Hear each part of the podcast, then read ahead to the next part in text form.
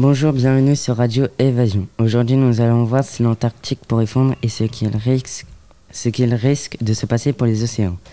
Pour répondre à cette question, nous sommes avec trois scientifiques, Lolia, Malo et Brandon. Brandon, dis-nous qu'est-ce qui recouvre l'Antarctique?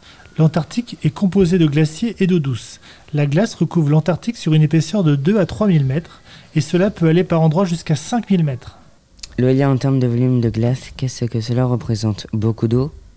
Cela représente 30 millions de mètres cubes d'eau. Malo, si par malheur la glace venait à fondre, qu'est-ce qu'il se passerait pour les océans?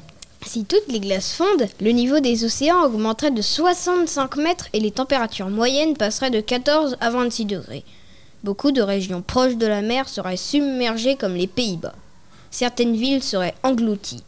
New York, Londres, Venise. Est-ce que la fonte du glacier, situé sur le continent antarctique, est quelque chose de possible? Oui, en Antarctique, la glace fond petit à petit avec le réchauffement climatique. Il faudrait 5000 ans pour que les glaciers fondent complètement.